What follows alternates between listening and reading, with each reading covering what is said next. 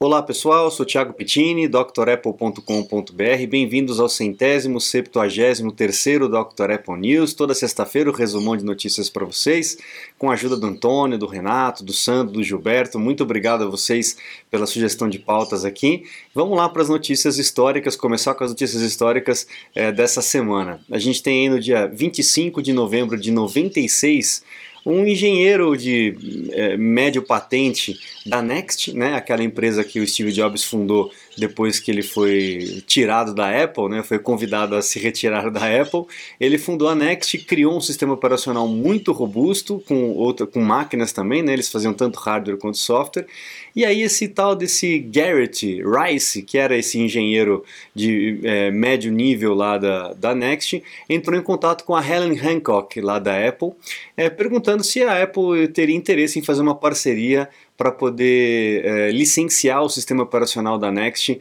para os computadores da Apple. E aí, dessa ligação despretensiosa de um cara despretensioso dentro da Next, começou um namoro entre a Apple e a Next, para que o Steve Jobs voltasse. Então, graças à iluminação desse santo chamado Garrett Rice, nós tivemos o Steve Jobs de volta à Apple e a gente sabe toda a história que, que aconteceu com a empresa, com a volta dele, a reviravolta que ele deu na empresa, salvando a Apple de uma falência a, 90 dias da falência, né? Então tem que agradecer muito a iluminação que esse Garrett teve aí para entrar em contato com a, a Ellen. É, a gente sabe que o sistema operacional da Next é, acabou sendo a fundação, a base para o macOS 10 né, aquela mudança drástica que tivemos no sistema operacional e que a gente tem os reflexos até hoje, toda, toda a estrutura, toda a base do sistema operacional continua sendo a mesma desde aquela, da, da, daquela data né, é, que houve essa modificação. E a gente percebe pela fotografia ah, as, as, similaridades entre o sistema lá daquela época com o que nós temos hoje, uma barra do dock lá embaixo, os menuzinhos lá em cima, né, as janelas soltas, né, enfim, é, tem que agradecer muito ao Gert. Obrigado, Gert. Você realmente salvou a empresa com uma ligação despretensiosa. É, e, e, também sem, sem a, a, o aval do Steve Jobs. Né? Ele acabou fazendo isso por conta própria. Né? Você vê como as coisas acontecem. Quando tem que acontecer, é porque tem que acontecer mesmo. Né? Aí muito mais para frente, lá em 2012, a gente tem uh, a, a, Apple lançou o sistema de, de mapas, né, para concorrer com o Google Maps e foi um desastre, né? Foi um desastre completo. Os mapas não estavam bem montados, dava direções erradas, o que era o mais preocupante, e foi uma das maiores falhas de lançamento de produtos ou de serviços que a Apple já teve na sua história. Tanto que o Richard Williamson, que era o, o gerente responsável pela, pelo mapas do iOS 6, é, acabou sendo mandado embora na hora e o Ed Q, que era responsável pelas lojas, né, acabou é, tomando conta dessa parte dos mapas aí, tentando corrigir. Mais para frente, a gente sabe que até o, o, Scott Forstall, que era o bambambam bam, bam dessa área, né, na área do iOS, acabou sendo mandado embora e silenciado por vários anos através de um contrato de confidencialidade, porque ele sabia de tudo que acontecia lá na Apple. Né? Ele andava ao lado do Steve Jobs o tempo inteiro. Hoje a gente percebe uma mudança muito grande no, no, sistema de mapas da Apple. Eu só uso hoje em dia o sistema de mapas da Apple, não uso o Waze, não uso o Google Maps. É, eu uso o Google Maps apenas para buscar localizações, ele é mais completo para buscar algum, alguma loja, algum empreendimento, é, é melhor. Mas para tomar direções eu acabo utilizando sempre o Mapas, a integração legal que tem com o Apple Watch e melhorou muito, mas muito. Só que essa, essa mancha, essa marca que ficou, não adianta, vai ficar aí para o resto da vida é, com relação a esse serviço da Apple. Né? Muita gente ainda não confia no serviço de mapas da Apple. Temos também ali é, o QuickTime 5, né? em 2001, em 20, 28 de novembro de 2001, a Apple anunciou, ela já tinha, já tinha liberado o QuickTime também para o Windows, né? E anunciou que eh, esse aplicativo do QuickTime era baixado um milhão de vezes a cada três dias. Então você imagina como isso espalhou aí para todas as máquinas do mundo inteiro, tanto para os Macs quanto para os uh, Windows, né? É, sedimentando toda a estrutura que os computadores têm hoje é, para visualização de vídeos. Então pavimentou o caminho para o YouTube e tudo mais que a gente conhece hoje em dia. Né? É, o formato MPEG também tinha acabado de ser é, liberado e adotado pela internet como um formato de compactação de vídeo padrão. Então tudo isso acabou é, tornando o multimídia, que antigamente era um equipamento extra que a gente comprava nos computadores, né? Quem não lembra aí dos kits multimídias da Sound Blaster, vinha o drive de CD, aquelas caixinhas de som, né? É, já alguns CDs de enciclopédia e tudo mais. Eu lembro de um CD do, do Da Vinci que era, putz, era demais, né? Tinha aquelas animações e tudo mais. E era um sonho, né? Você comprava um computador, antigamente você comprava um computador, o computador sem impressora não valia nada, né? E depois de alguns meses o computador sem impressora e sem kit multimídia também não valia nada, né? Mas enfim, o QuickTime, ele realmente é, é, um aplicativo muito bom, apesar de, de pouco utilizado, principalmente nos Macs. As pessoas não sabem muito a, a capacidade que esse aplicativo tem. Eu uso diariamente o QuickTime, inclusive para gravar esse vídeo estou usando o QuickTime. É, e ele acabou tornando possível toda essa vivência que nós temos com vídeos dentro dos computadores e posteriormente para os celulares também, né? Bom, agora vamos para as notícias históricas. Tivemos atualização essa semana de novo para o iPhone, iOS 16.1.2, é, que é só para poder mexer na parte do, do, da detecção de acidentes do carro, né? Ele otimizou o algoritmo de detecção de acidentes para o iPhone é, e também uma melhoria para reconhecimento de operadoras de telefone celular. Então é importante a gente fazer essa atualização, faça o backup do seu iPhone, confira se está tudo atualizadinho direitinho e manda bala na atualização, ok? Você está desperdiçando seu iPhone, iPad, Mac? Ganhe tempo e produtividade com nossos cursos. Você vai aproveitar melhor seu Apple. Matricule-se em drapple.com.br. Bom, a gente já sabe que o iPhone 14 Pro, principalmente, né, está muito atrasado na sua, na sua montagem, na sua fabricação. A gente já falou na semana passada que não tinha mais para comprar para o Natal, você não ia conseguir é, encomendar da Apple. É óbvio que se você encontrar em estoque em lojas da própria Apple ou em lojas de terceiros, você vai encontrar. Mas para você comprar lá na Apple, é, pelo site, por exemplo, para poder fazer uma pré-reserva, né, é, ele não vai chegar é, antes, é, antes do Natal a tempo do Natal. Tudo porque a fábrica lá na, da Foxconn, lá na China, teve aquele problema todo daqueles protestos. Antes, né, a, o governo chinês acabou colocando um lockdown super rigoroso, obrigando as pessoas a ficarem dentro da fábrica e tal, e a galera acabou pirando lá dentro, né? Mas parece que pelas notícias, essa próxima notícia, parece que a, a China já cancelou esse lockdown mais eh, rígido dentro da, da fábrica e as pessoas estão voltando à sua normalidade. Estima-se, pessoal, que a, a queda de fabricação de iPhone possivelmente chegou perto de 80%. Então foi um baque muito grande aí, a gente vai ter consequências disso no, no ano fiscal, né?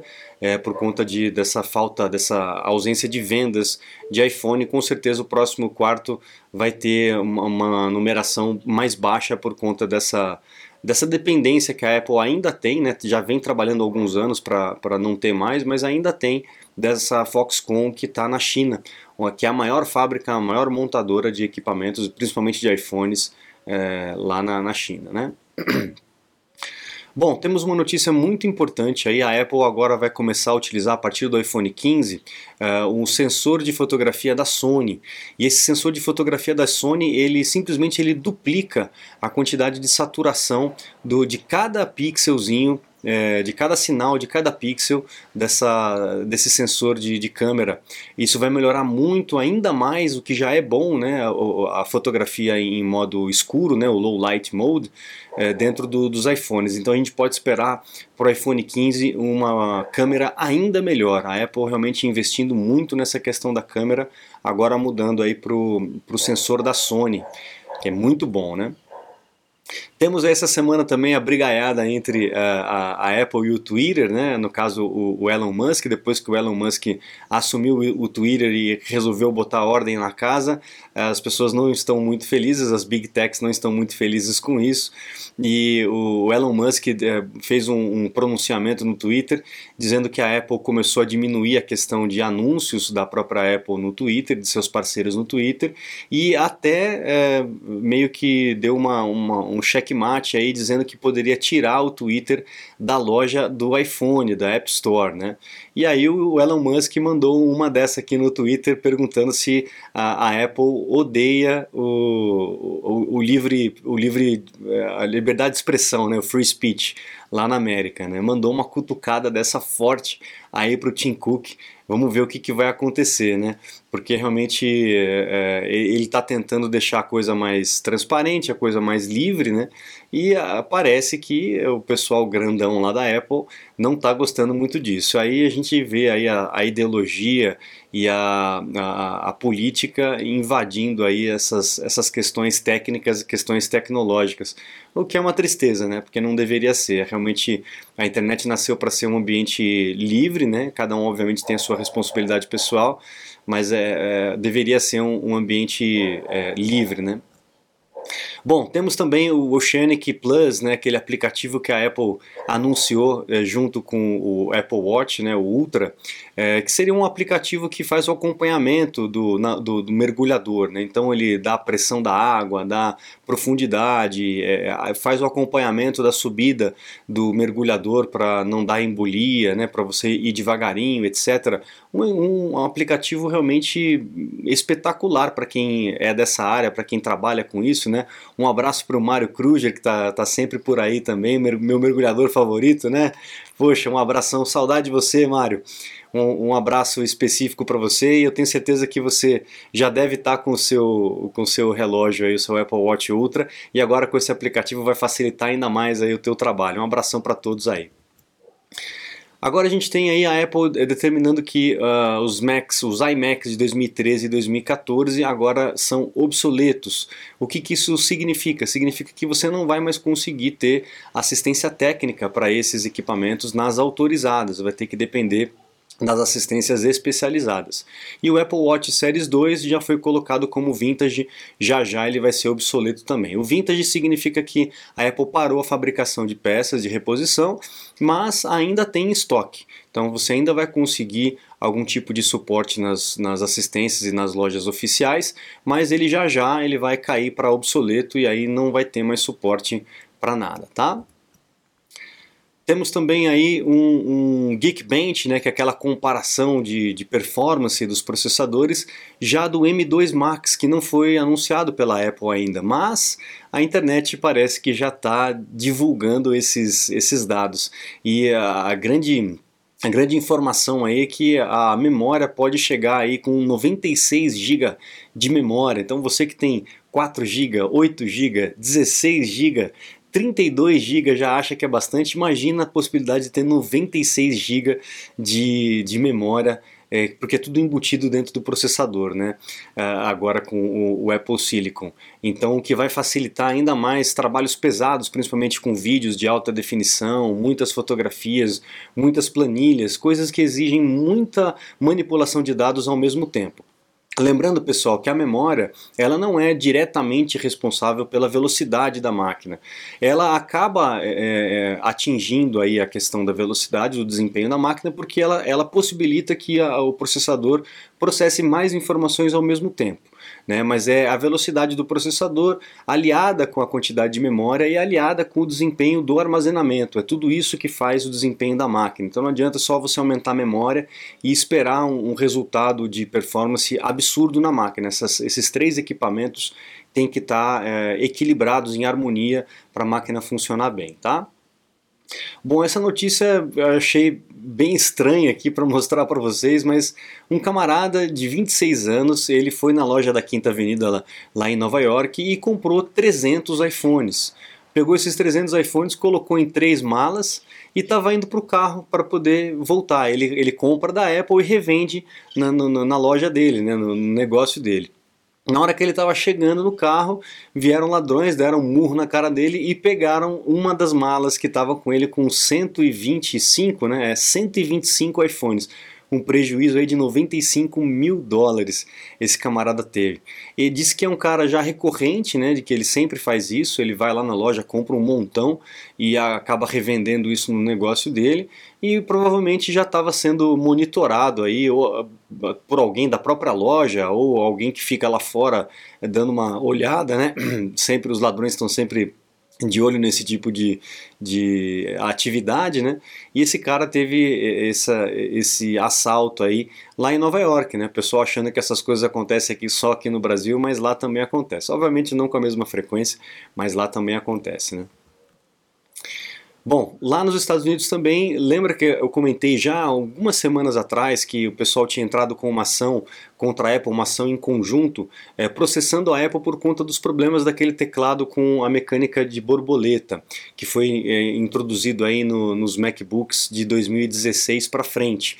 E muita gente teve problema de teclas que falhavam, que travavam, o teclado dava problema, tanto que a Apple voltou ao modelo de tesoura, né, que é o que é utilizado hoje em dia, mas aí um juiz ele acabou dando uma sentença de 50 milhões é, em favor da, da, da ação em conjunto. Então a Apple teria que pagar 50 milhões de dólares nessa ação. Uma parte vai para pro, os advogados, outra parte para custos da, do próprio processo, etc. Mas a grande parte disso vai ser dividida entre o, o, as pessoas, os pleiteantes, é isso, né? Me corrijam os advogados aí, as pessoas que entraram com ação contra a Apple assinaram essa ação contra a Apple.